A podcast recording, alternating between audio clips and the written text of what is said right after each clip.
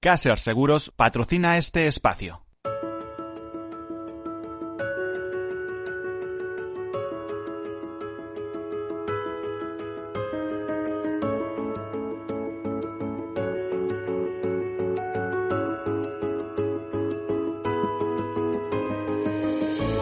Tercer sector, un espacio para la economía social. Un programa dirigido por Miguel Benito.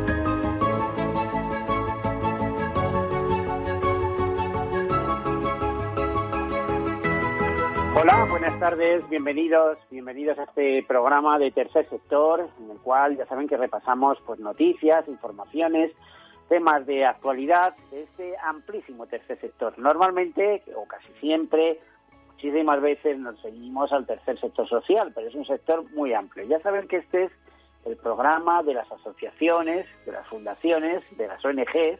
En definitiva, para ser eh, ONG hay que ser antes asociación o fundación, pero también más cosas, de todo lo que es el amplio y variado tercer sector, las mutualidades, las mutuas, las cooperativas, las cofradías de, marineros, las sociedades anónimas laborales, todo lo que es tercer sector. ¿Y qué es tercer sector? Pues es un sector que no es público, es un sector que es privado, pero que eh, tiene beneficios, por supuesto, y muchas entidades también tienen sus reservas.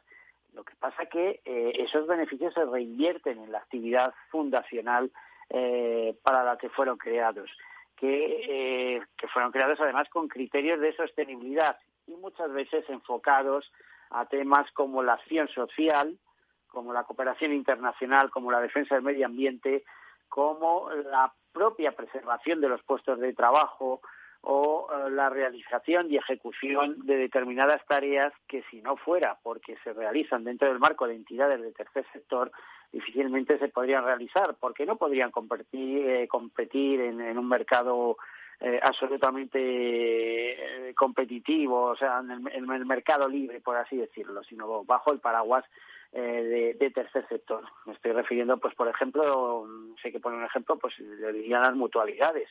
Al fin y al cabo, suele ser una especie de agrupación por gremios, por actividades, por profesiones, que defienden lo suyo. Por ejemplo, el ahorro complementario para la jubilación, eh, a veces son incluso sustitutivas de la seguridad social.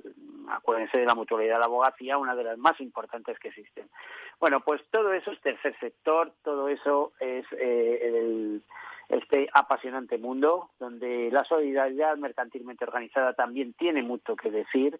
Es un sector apasionante, como les decía, mm, hasta hace poco era como el 10% del PIB en España, ahora es un poco menos. Nos lo comentaba hace unas semanas el presidente de CEPES, de la Confederación Empresarial Española de Economía Social, eh, más de 41.000 empresas en estos momentos, 2,3 mm, millones de trabajadores alrededor del sector, 13 millones en Europa y una gran esperanza, y es que cada vez que hay crisis, como ocurrió en la última, el tercer sector no solamente eh, enflaquece, aunque lo pasan mal, ¿eh? es verdad que sobre todo las, eh, las ONGs lo pasan mal, eh, sino que, que aumenta, que se incrementa. Por ejemplo, el trabajo en cooperativas eh, pues tiende a aumentarse. Y también son tantas las necesidades sociales, necesidades sociales a las que no puede atender el Estado porque no llega eh, con sus recursos, que son las ONG las que tienen que hacer ese trabajo de campo y volcarse.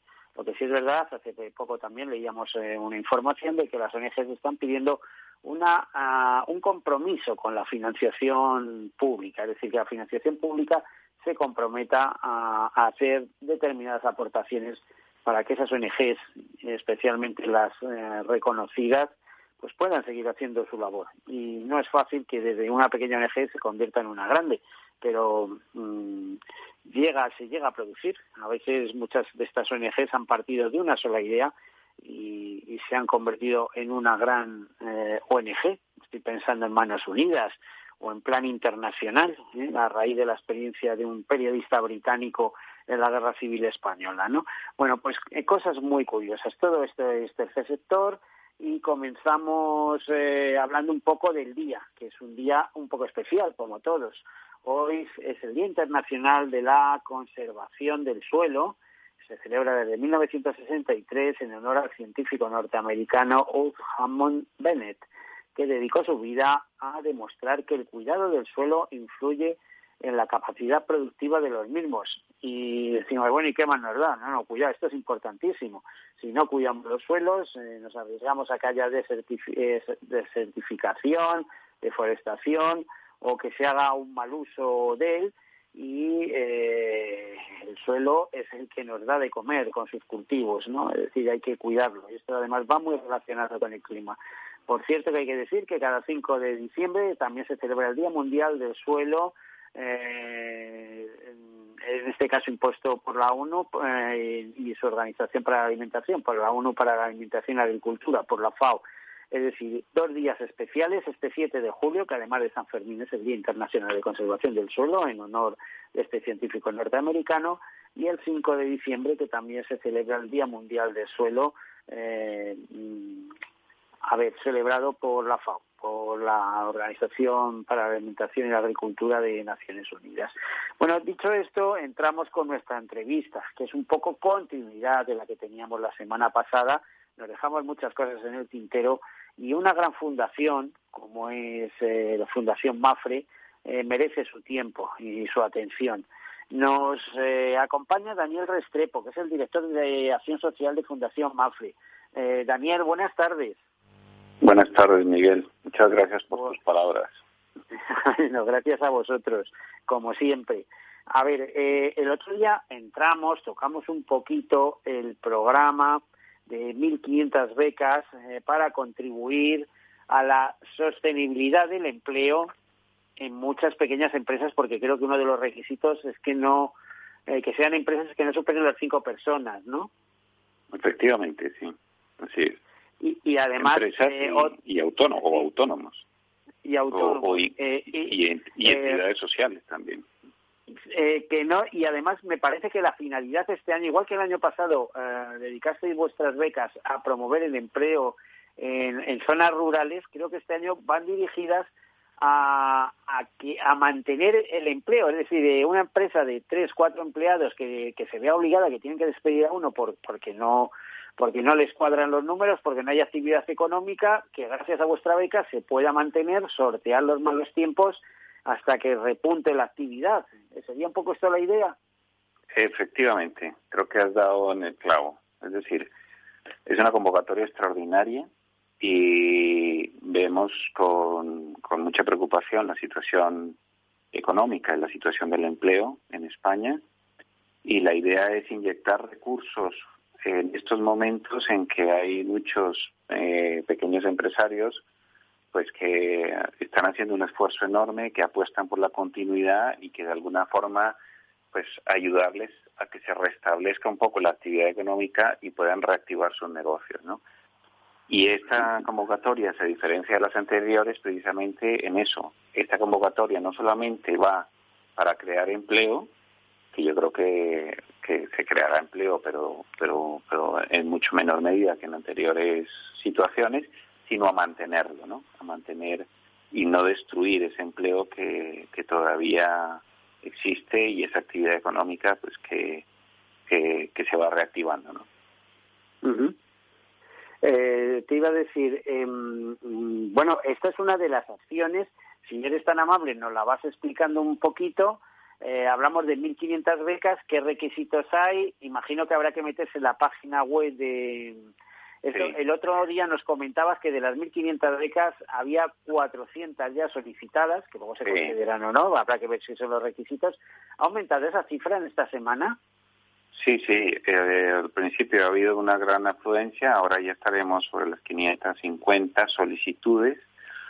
Eh, hay una particularidad y es que las solicitudes no hay que esperar un plazo para resolverlas, sino que se van resolviendo conforme se va analizando la documentación, con lo cual las vamos otorgando de manera inmediata, ¿no? Mira, mm. información general. Eh, la información está disponible en la página web de la Fundación, que es eh, www.fundacionmafre.org y a partir y también además de disponer de las bases y de la información también se dispone de los formularios para solicitarlas online eh, aportando la documentación que, pedimos. De una manera muy eh, sencilla. sí sí. Eh, termina termina somos sí de una manera muy sencilla. Va destinado a pequeños empresarios, autónomos o pequeñas entidades de hasta cinco empleados, sí que pedimos un tema importante porque queremos premiar un poco el esfuerzo de estos pequeños empresarios que están aguantando la crisis y, eh, y lo que sí que pedimos es que eh, hayan mantenido plantilla desde el año 2019, desde enero de 2019, mantenido o incrementado plantilla, sobre todo para mantener empleo. Y, eh, y para la creación de empleo solamente pedimos que la persona contratada tenga por lo menos un mes de, desempleo eh, en el INEM. Eh, ¿Qué más aspectos? Pues eh, también, eh, es decir, para el mantenimiento de empleo, ese mantenimiento, nosotros una ayuda de, de, de mm, nueve meses, 500 euros mensuales para, la nómina de un empleado en a tiempo completo y 300 euros mensuales para la nómina de un empleado a medio tiempo. Eh, durante nueve meses, insisto. Son 1.500 ayudas y bueno, y en líneas generales hay algunos detalles más que no voy a entrar. Yo creo que es bueno que lo miren ya en la, en la página web. Eh, si se cumplen los requisitos, todo se hace telemáticamente, se otorga y comenzamos a, a transferir el dinero a, a, los empleados de las empresas que, han solicitado. Es, eh, a ver, te iba a decir, es claro que tienen que ser empresas de menos de cinco empleados. Si esa empresa tiene ocho, diez, quince, no entraría en, ese, en esta, oferta. Sí, porque hemos apostado, pues, pues, quizás los más pequeños, los más débiles, hemos apostado ahí. Sí, efectivamente. Eh, hay que tener en cuenta que el tejido empresarial de España en su mayoría son pequeñas y medianas empresas. Y hemos apostado, sí, efectivamente, por ese sector. Hemos apostado también por los autónomos, que es un colectivo que nos interesa muchísimo y al que queremos apoyar. Y, efectivamente, hasta cinco, hasta cinco empleados. Este, este tipo de programa lo desarrolláis en algún país aparte de España, eh, con, de manera habitual. Este en concreto. Lo desarrolláis, desarrolla Fundación quiero decir. Sí, a ver, mira, nuestra idea es un poco, eh, nosotros actuamos en 28 países, el área de acción social, vamos, la Fundación actúa en más de 30 países. Nuestra idea es un poco priorizar, porque tenemos recursos limitados, nuestros recursos en los, en los, en los problemas más acuciantes de las sociedades donde actuamos. Entendemos, por ejemplo, en el caso de España, que el, programa el problema más acuciante para España eh, ha sido y es en estos momentos el empleo. Por eso este programa lo hemos desarrollado específicamente para España. En otros países fuera de España, pues, por ejemplo en Latinoamérica, pues entendemos que evidentemente, bueno, eh, estoy hablando al margen de la crisis que estamos teniendo ahora, ¿no? Eh, en Latinoamérica en general entendemos que hay un hay un problema un problema muy acuciante y es la pobreza, y la pobreza sobre todo infantil y entonces apostamos por proyectos que eh, trabajen en la educación básica para niños, en la nutrición y la salud. Allí, por ejemplo, no hemos, eh, no hemos realizado una convocatoria con la accedemos. ¿Por qué? Porque nuestros esfuerzos se están centrando en otras prioridades. Con lo cual, efectivamente, accedemos, ahora lo desarrollamos en España, donde tenemos también algún otro proyecto de empleo inclusivo con personas con discapacidad intelectual y en otros países nos centramos más en educación básica, nutrición y salud.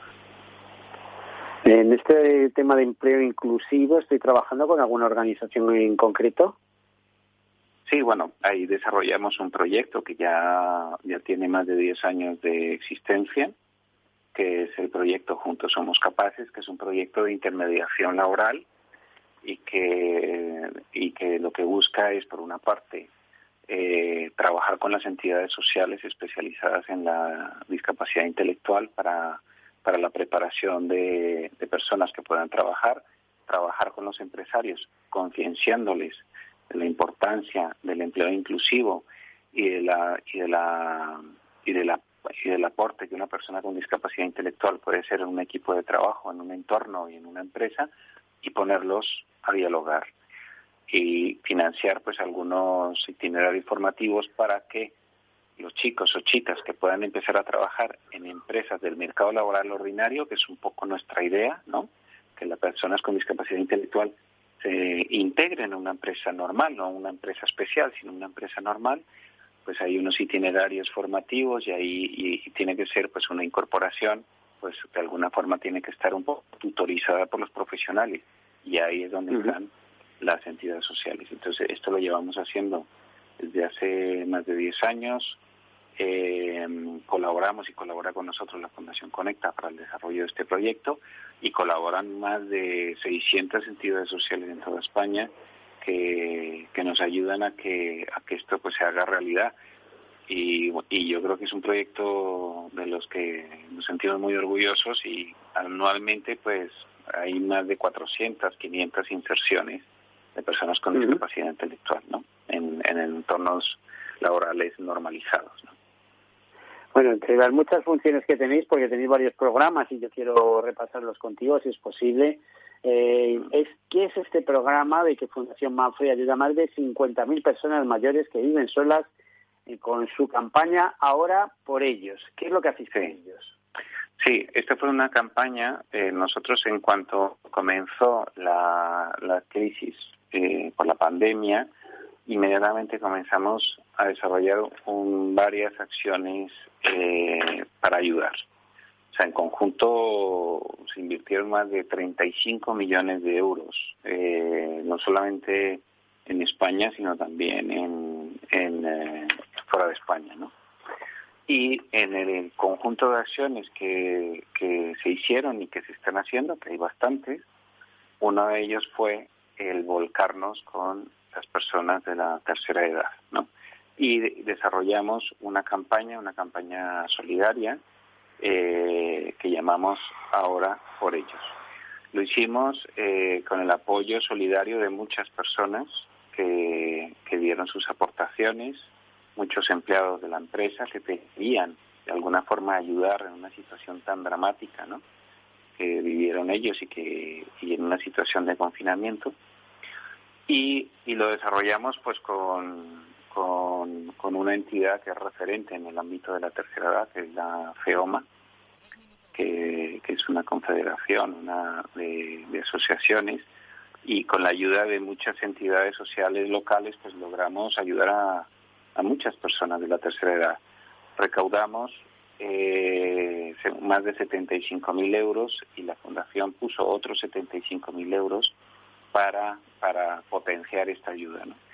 Y a través de esta acción, que fue una acción muy rápida, se puso en marcha pues, en, en el mismo mes de marzo y, y que finalizamos pues en junio, eh, pues hemos repartido alimentos, hemos repartido medicinas, hemos atendido a personas mayores que se encontraban aislados en sus casas, les hemos apoyado. Eso lo habéis hecho directamente con vuestros voluntarios, imagino, ¿no? Sí, a esto sumamos pues esta acción que de alguna manera vertebramos a través de FEOMA y con muchas entidades sociales, con grandes profesionales que conocen bien la problemática de la tercera edad, del aislamiento, etcétera, pues hicimos otra otra acción envolvente, digamos así, con nuestro nuestro programa de voluntariado. Ten en cuenta que cuando estamos en marzo, el programa de voluntariado con más de 11.000 voluntarios en todo el mundo se paraliza porque entramos en confinamiento, ¿no? Y uh -huh. se, se, paralizan las acciones presenciales pues,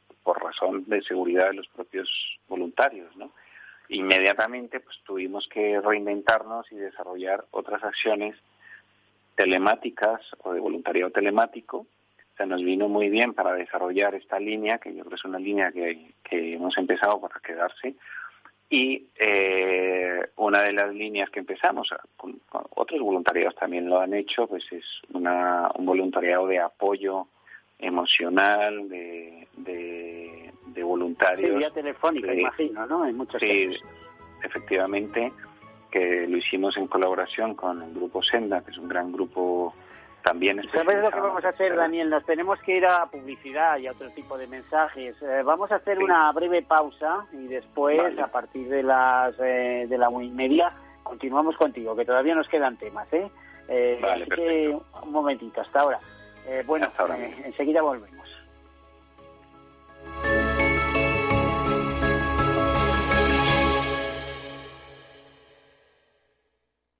Soy José Luis, director de Seguros García Ochoa y quiero darte mi teléfono personal para asesorarte, hacerte un estudio de todos tus seguros y ayudarte a ahorrar. Toma nota, 679 48 20 40. Repito, 679 48 20 40. Mi compromiso, estar más cerca de ti. José Luis García Ochoa, Premio Empresario del Año Fedeto 2019. Seguros García Ochoa, comprometidos con las personas. Mus. Mus. Mus. Sinesio. Te toca, Sinesio. ¿Qué pasa? Oye, Sinesio, no, ¿qué, ¿qué te pasa a ti? Que te veo muy onnubilado, que no te veía yo así de ausente desde que te prometiste con la maruja. Si es que tengo un aparato que me resuelve todas las dudas, estoy a la última en los mercados. Anda, mira, ya está Sinesio con sus inventos. Sinesio el ingeniero. Atiende, Paco, mira lo que he descubierto. Alexa, ponme Capital Radio, maja. Te damos la bienvenida a Capital Radio. Puedes escuchar la señal en directo o nuestros mejores audios en formato podcast. Directo o podcast. ¿Qué quieres escuchar? Ponme los podcasts, Alexa. Has elegido podcast. Vas a escuchar las noticias de Capital Radio. Con esto, Paco, vamos a echar el órdago a los mercados. Natural. Para personas inquietas, Capital Radio.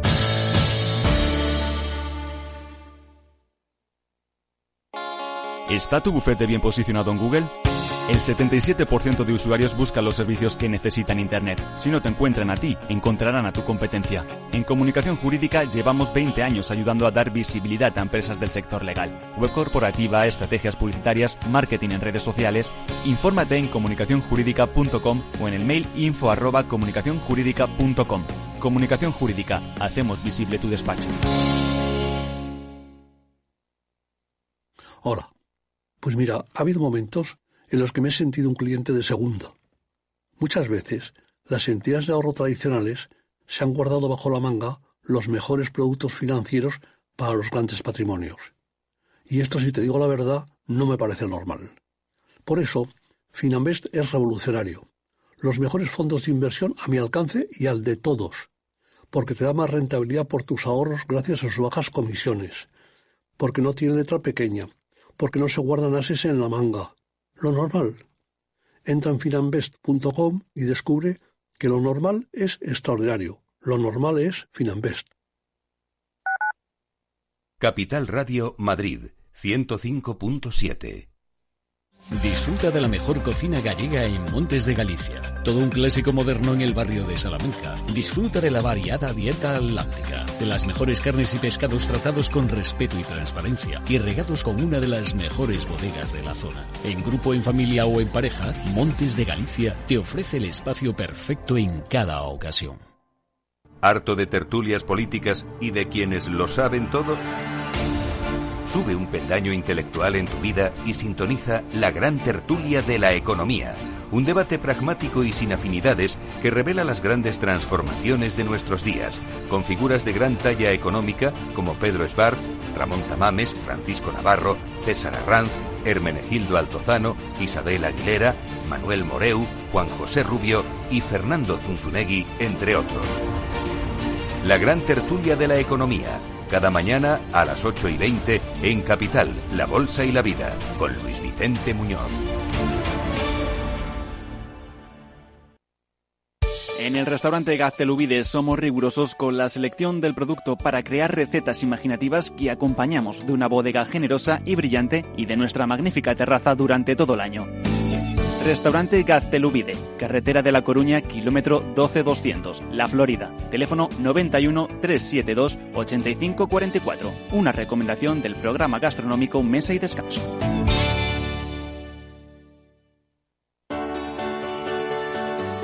Capital Radio. Aportamos valor. Soy autónomo. ¿Tengo que pagar la cotización aunque no ingrese? Sí, tienes que seguir pagando tus cotizaciones con independencia de tus ganancias, excepto si te das de baja como autónomo en la seguridad social.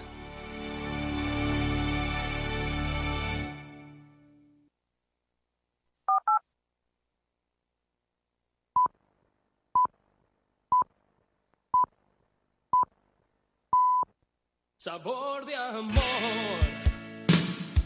todo me sabe a ti. Comerte sería un placer porque nada me gusta más que tú.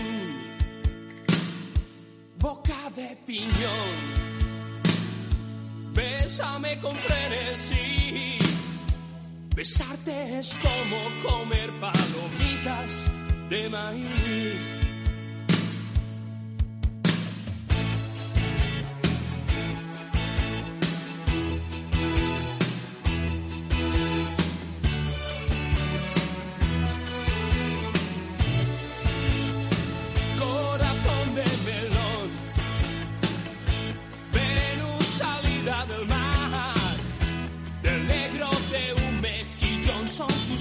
En su punto de sal,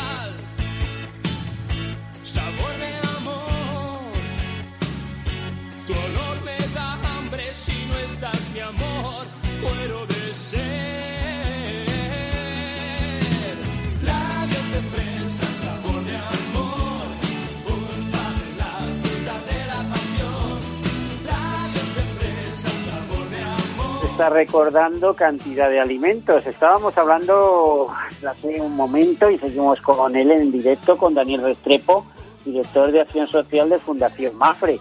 ¿Y a qué viene todo esto de recordarnos sabores, alimentos, etcétera? Bueno, pues viene eh, relacionada con otra pregunta que le tenemos que hacer a Daniel Restrepo. Ah, hola de nuevo. A ver, ¿qué Sí, es hola, esto de las tarjetas de alimentación que habéis previsto? Que esto es una cosa que me ha llamado poderosamente la atención. Mm. Sí, bueno, eh, hablábamos antes del empleo que nos, nos preocupa y bueno, hemos puesto en marcha esta convocatoria.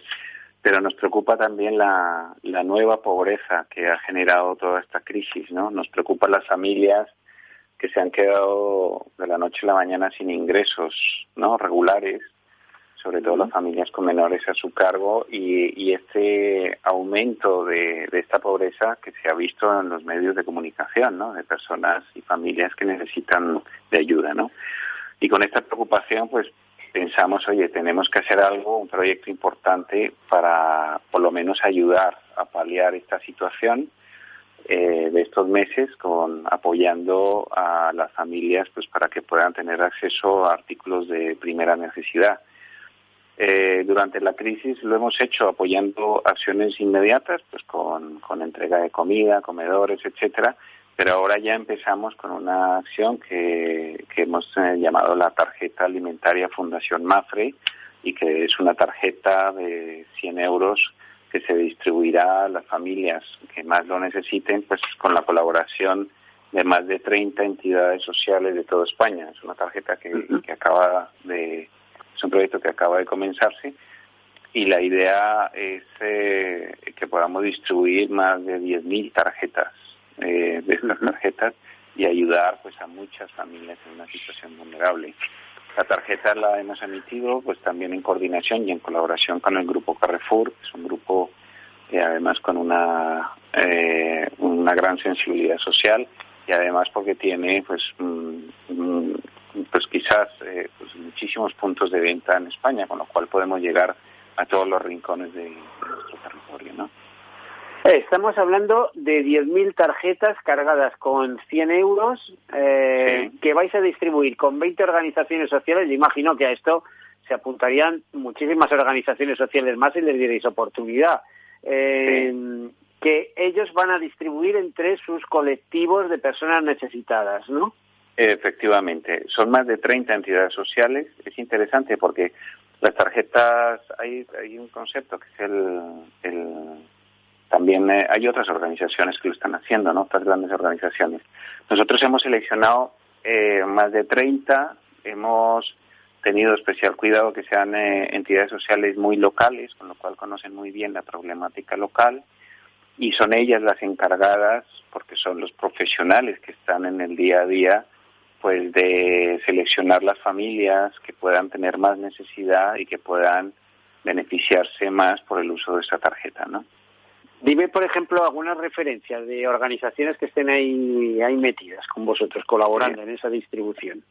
Pues Pues eh, ahí, es decir, ahí tenemos desde organizaciones con, con una trayectoria importante, pues de, por ejemplo, en Caritas en Barcelona o eh, San Vicente de Paul, por ejemplo, que tiene una red de comedores muy importante en toda España, como otras otras organizaciones menos conocidos, como puede ser, por ejemplo, el Pato Amarillo, que hace en Madrid una labor extraordinaria en el, en el barrio de Orcasitas, la Casa Caridad en Valencia, que es una institución importantísima de ayuda social, eh, eh, en fin, otros, eh, la ONG Mestura en La Coruña, es decir, es un, un conjunto. Nosotros nos centramos mucho eh, entidades sociales medianas y pequeñas. En este caso, pues hay alguna entidad social grande porque necesitamos cubrir todo el territorio pero también muchas de estas pues son entidades pequeñas. Tú hacías referencia al principio de- del programa,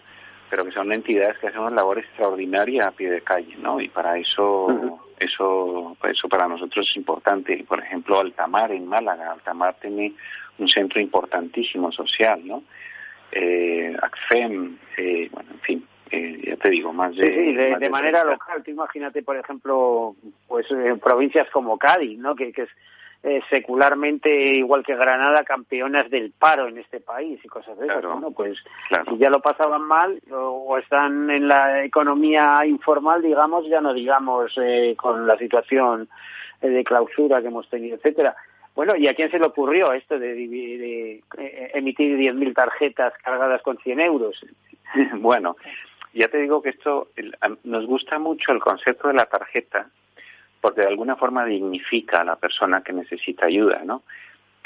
Eh, no es lo mismo, aunque es un es algo muy bueno, es decir, que en una situación como esta te puedan te puedan dar alimentos como lo dan muchas instituciones de una manera extraordinaria, los alimentos que pueden disponer de, o sea, disponibles en ese momento, que muchas veces pues son alimentos que son más eh, pues, eh, son no perecederos y hay menos proteína y tal que la posibilidad de tener una tarjeta que tú puedas ir al supermercado y comprar lo que necesitas realmente, ¿no? Sí, porque a lo mejor lo que necesitas es una botella de gel, además de, de un paquete de arroz, no sé cómo te diría.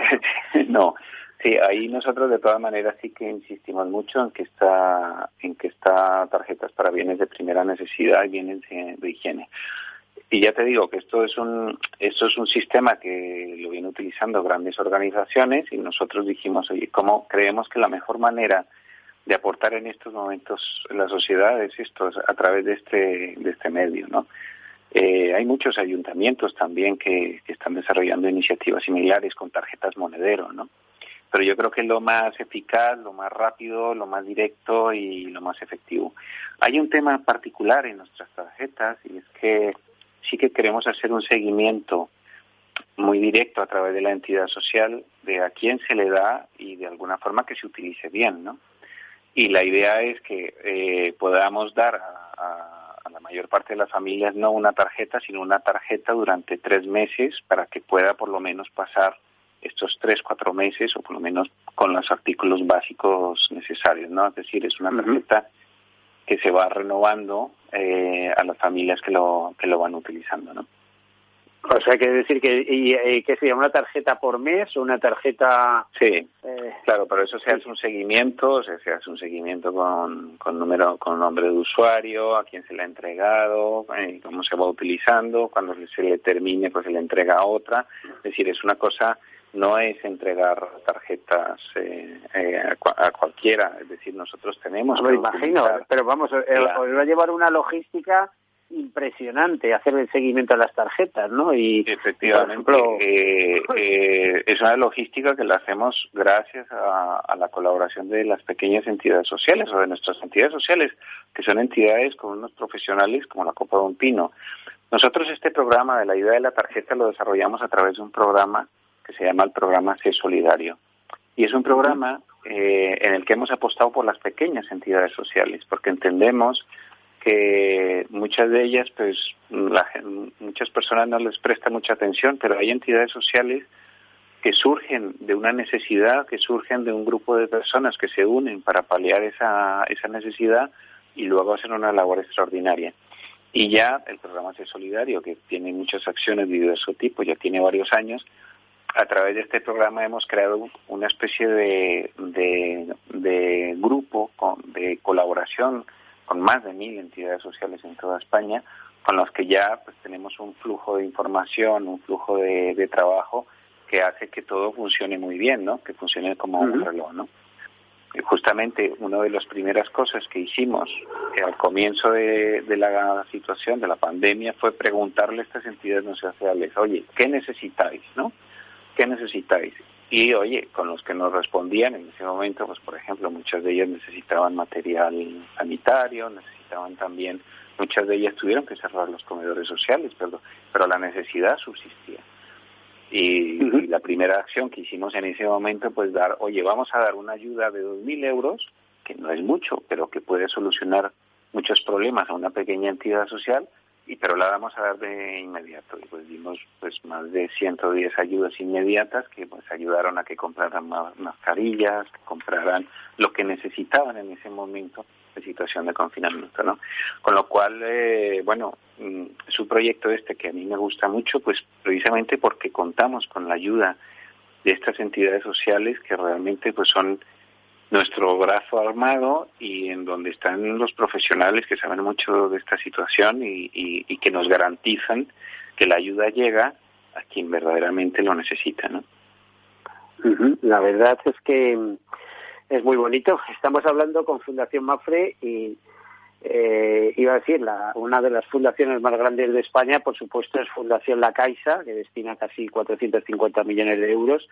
Pero en el caso de Fundación Mafre tenemos que recordar que es la cabecera de eh, un gran grupo asegurador eh, como tal fundación y que por lo tanto eh, tiene una relevancia increíble y una apuesta social muy importante que yo quiero, creo, que, que viene no solamente del momento constitucional de la propia Fundación Mafre, sino de Mafre como, como entidad solidaria, como mutua de seguros. No sé, no sé lo que opinas, eh, Daniela, al respecto. Sí, sí, hay un tema ahí filosófico muy importante, ¿no? Tú antes hablabas de las mutualidades, las mutualidades se generan en torno a la solidaridad y Mafre eh, surgió como una mutualidad. Y el concepto de la solidaridad está en el ADN de Mafre, en los orígenes de Mafre. Y no solamente en los orígenes de Mafre, sino está en el ADN de todos y cada uno de los empleados de Mafre. Y eso es algo que realmente nos llena de orgullo a nosotros y a mí mismo como empleado de Mafre. O sea, la apuesta que, hizo Mafre, en general la fundación y Mafre también a través de su presidente con el tema del COVID, o sea, fue inmediata, fue incuestionable, nadie dudó un momento, ¿no? Y, eh, y lo que y la, la acción que está haciendo ahora la fundación, pero también hablo eh, de la empresa como empresa, pues que ayudando un poco a, a todo el tejido económico y a todos los, sus proveedores, etcétera, es impresionante. Y bueno, y dentro de estas iniciativas, a ver, que es que no acabamos, se nos van los minutos, ya sabes que la radio está hecha de tiempo. Eh, luego, eh, en algún día te contaré extensamente algún tema mmm, de por qué yo le tengo, tengo un, no sé, una inclinación especial eh, hacia Mafre en el sentido de que mi padre vio nacer Mafre porque fue empleado de la agrupación de propietarios de fincas rústicas de España. Mi padre que Sí, falleció claro. hace años y tal, pero te puedes imaginar de dónde viene el tema. Y soy de cinco hermanos el único que ha seguido ligado al seguro y digamos a esta solidaridad mercantilmente organizada que significa por una parte el seguro o por otra parte el tercer sector. Porque si no es no, si no está organizada esa solidaridad no es eficaz y esto es importantísimo que, Mm. que las cosas estén bien organizadas. Bueno, dentro de estas iniciativas, ¿habéis puesto en marcha o estáis participando o coparticipando en una eh, campaña alimentaria? No sé si son 60.000 menús o almuerzos a repartir o almuerzos que se reparten todos los días, etcétera, con el Ayuntamiento de Madrid y con alguna otra organización, ¿no? Eh, co- eh, por ejemplo, eh, con CESAL. Eh, es- ¿qué, ¿Qué es lo que estáis haciendo ahí exactamente? Sí, pues mira, esto, esto un poco al margen. Yo antes hablaba de la tarjeta alimentaria de Fundación Mafre, que es un- una actividad que empezamos en marcha esta Por misma cierto, semana. hemos terminado y esto. pues La- una- la- las tarjetas solo se pueden utilizar en los centros Carrefour, ¿no? Sí, lo que pasa es que hay más de 800 puntos de centros Vale, vale. Carrefour en toda España, con lo cual yo creo que llegamos bastante bien a todo el territorio, ¿no? Entonces eso, eso es por una parte. La tarjeta es un gran proyecto que iniciamos ahora y que vamos a desarrollar a lo largo de- del año. Ahora bien, eh, eh, como consecuencia del confinamiento y de la pandemia han surgido otro tipo de actividades que hemos que tenido que ejecutar de una manera muy rápida y ahí es donde se enmarca esta acción con el Ayuntamiento de Madrid, con el Distrito de Villaverde y en colaboración con una gran organización social que conocemos desde hace mucho tiempo, que es FESAL, además con la que colaboramos en muchos proyectos internacionales. Y ahí hemos, hemos colaborado con 150.000 euros pues, en un centro de, de Villaverde en donde se preparan, se preparan mil comidas diarias para personas que están en una situación de vulnerabilidad. Además, muchas de estas comidas se las llevan a, a su casa a las personas que por algún motivo pues no pueden salir o no podían salir o una situación de salud, etcétera, pues, eh, a través de servicios de mensajería que también colaboraron con el proyecto. Este es uno de, de- nuestros proyectos alimentarios. Pero ha habido otras acciones también, es decir, por ejemplo, hemos colaborado también con el, con el comedor Mazarnau de- del barrio de Batán, que el comedor en esos momentos está cerrado, creo que continúa cerrado, pero claro, la necesidad continúa. Y ahí hemos apoyado con 20.000 euros pues para, para aportar 5.000 comidas. Yo estuve un día colaborando en el comedor Mazarnau como voluntario de Fundación Mafre y solamente en ese día repartimos 400, 400 comidas al mediodía. A mí me decían que se había casi triplicado ¿no? la solicitud de ayuda desde, desde el inicio de la, de la pandemia. Desde luego no vemos los problemas a lo mejor de, de, eh, de fuera porque están ocultos, pero cuando en las organizaciones sociales o en las fundaciones eh, habláis de estas cosas, en tu caso, haciendo de voluntario, ¿no? Eh, es que tenemos una situación tremenda, ¿no? Mucho más grave de lo que nos pensamos. Tremenda, es tremenda, pero bueno, hay que ser optimista también, Miguel. O sea, no hay que perder de vista el optimismo, pero efectivamente la situación es tremenda.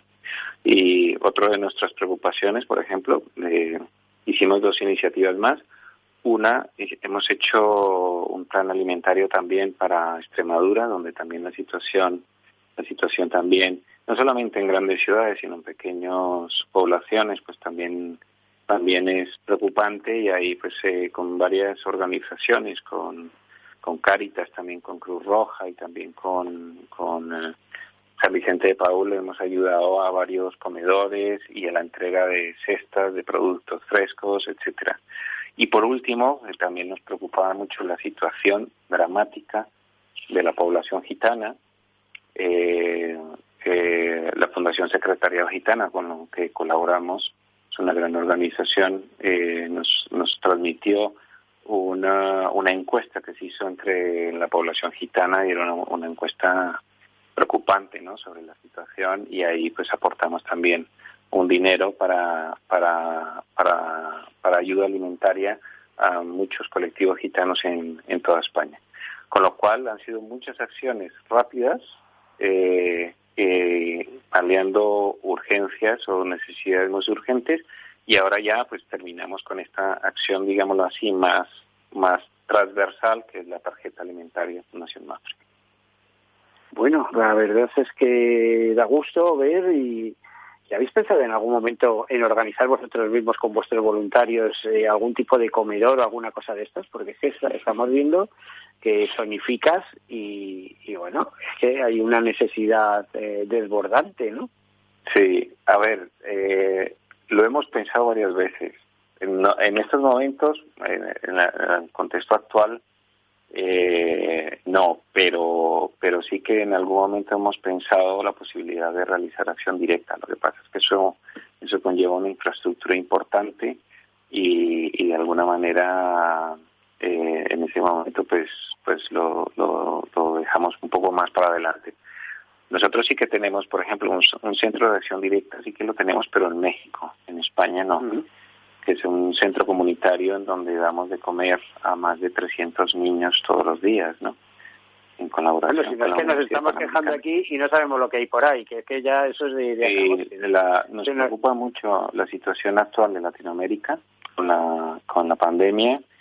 Eh, nos preocupa mucho, nos preocupa mucho pues porque hay muchas familias que están en una situación muy vulnerable, que no pueden eh, estar confinados porque viven en el día a día y nos preocupa mucho la, posibilidad de desnutrición infantil que pueda generar esta situación. Y es un tema clave la desnutrición infantil, porque si no tenemos niños bien nutridos, no van a poder estudiar bien y no van a poder salir de ese círculo de la pobreza que es tremendo, ¿no? El tema de las tarjetas, por ejemplo, vais a trasladarlo a algún país de América Latina o también quizá estáis en Filipinas, en, en algunos otros mercados. Eh, Eh, ¿Podría mira, ser interesante? Estamos, estamos estudiando, eh, ya lo tenemos casi diseñado, trasladarlo a otros países, pero con un concepto diferente. Un concepto diferente. Y te explico por qué. Te lo digo porque yo soy colombiano y conozco bien la realidad de Latinoamérica. Así como para nosotros es absolutamente normal ir a un supermercado y comprar eh, con una tarjeta de crédito o con una tarjeta, en los colectivos de extrema pobreza en Latinoamérica es impensable que estas personas puedan acceder a un, a, un tipo de servicios de este tipo, entre otras cosas porque en esos barrios de extrema pobreza, pues eh, la- el tejido comercial, no hay supermercados, hay tiendas más, o sea, más humildes y el acceso a, supermercados de este tipo es mucho más difícil permear la ayuda a este tipo de colectivos.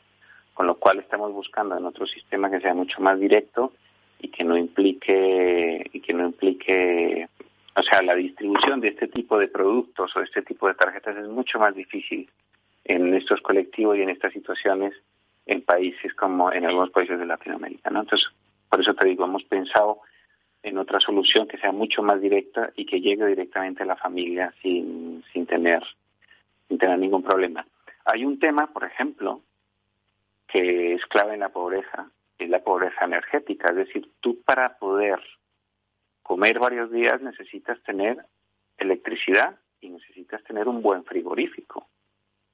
Y si tú vives en una favela o en una o en una o en un barrio de, muy marginal de una gran ciudad, a lo mejor puedas tener electricidad, pero no creo que puedas tener a lo mejor una gran nevera, etcétera. Es decir, la conservación de los alimentos, todo eso es un, es un problema, ¿no? Con lo cual tenemos que pensar en todos estos elementos para llegar de una forma eficaz a quien, a quien realmente lo, lo pueda necesitar.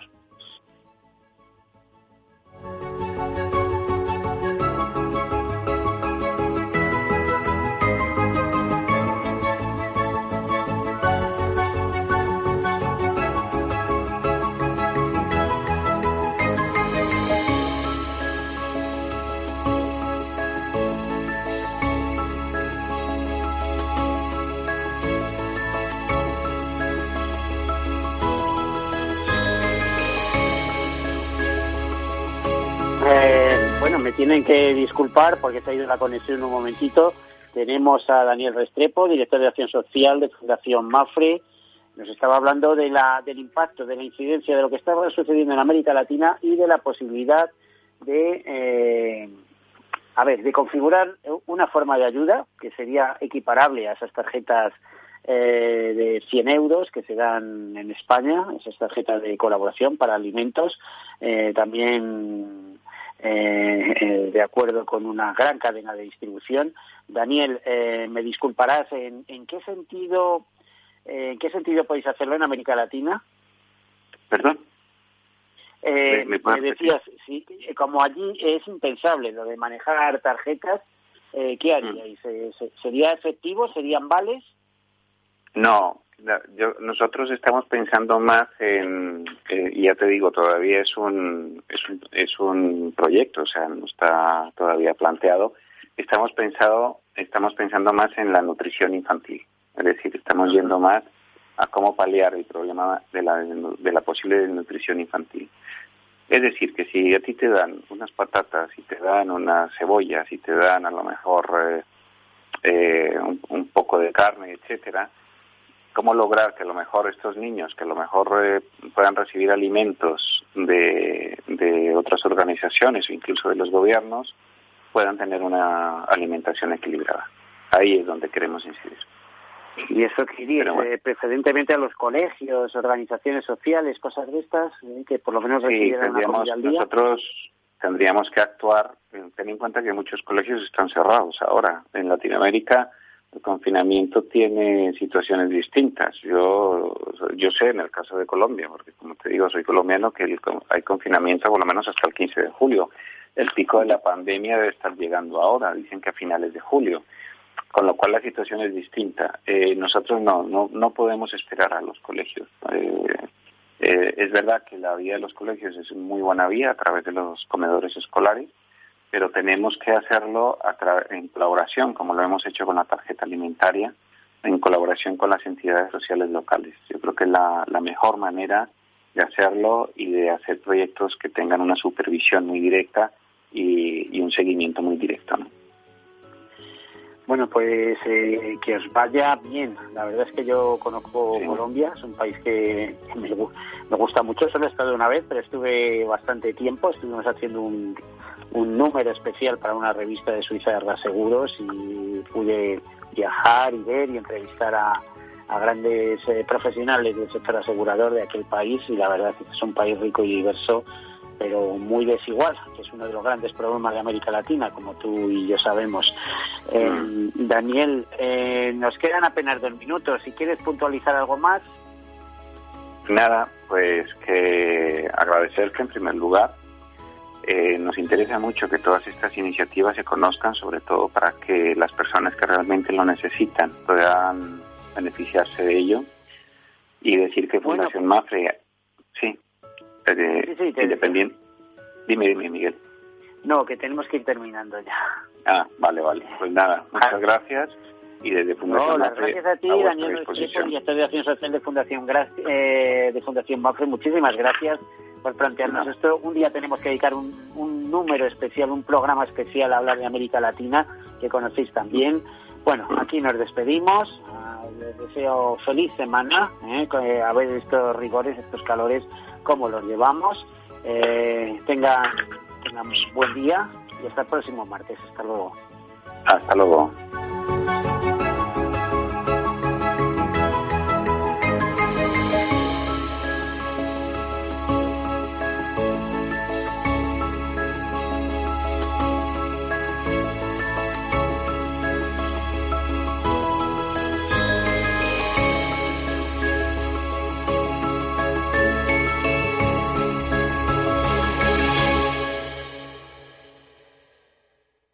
Caser Seguros ha patrocinado este espacio.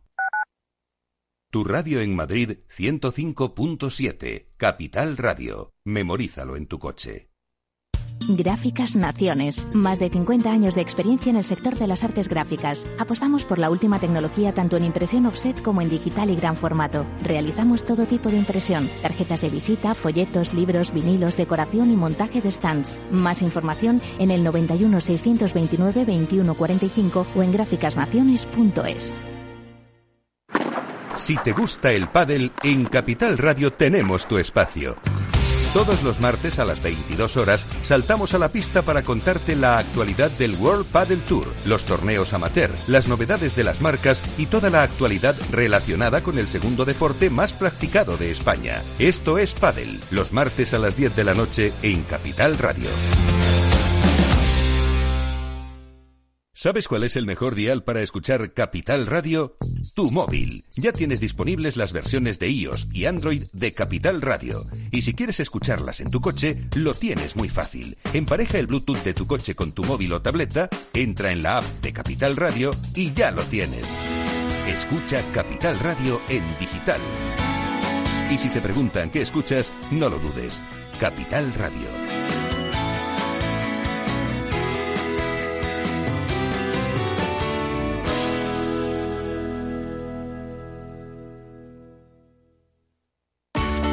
Si todavía no te ha llegado la idea o crees que esta necesita evolucionar, no te pierdas After Work, un programa en el que encontrarás historias inspiradoras, análisis de la realidad y una mirada prospectiva al futuro. de lunes a jueves a las seis y media de la tarde, en Capital Radio, con Eduardo Castillo. Capital Radio.